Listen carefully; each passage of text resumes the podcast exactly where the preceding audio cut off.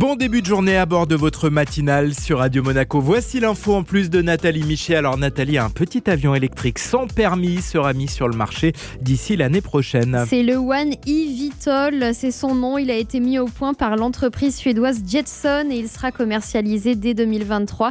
Fabriqué en aluminium et en fibre carbone, l'appareil a l'avantage d'être très léger, 86 kg, et il est alimenté par une batterie lithium-ion rechargeable. Il faut compter environ 20 minutes d'autonomie.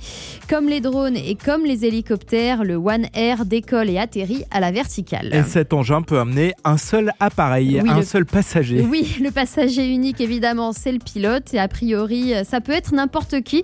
En tout cas, c'est le pari de l'entreprise suédoise, rendre son appareil accessible au plus grand nombre. Le, le patron de Jetson assure qu'il nous suffit de 5 minutes pour apprendre à voler avec le One. Alors dit comme ça, c'est très séduisant, mais c'est aussi un peu inquiétant. On n'aimerait pas voir ce genre d'appareil pulluler au-dessus de nos têtes, d'autant qu'ils peuvent aller jusqu'à 100 km/h quand même.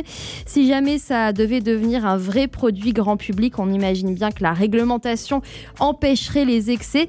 Et question prix, tout le monde ne pourra pas s'offrir ce gros jouet.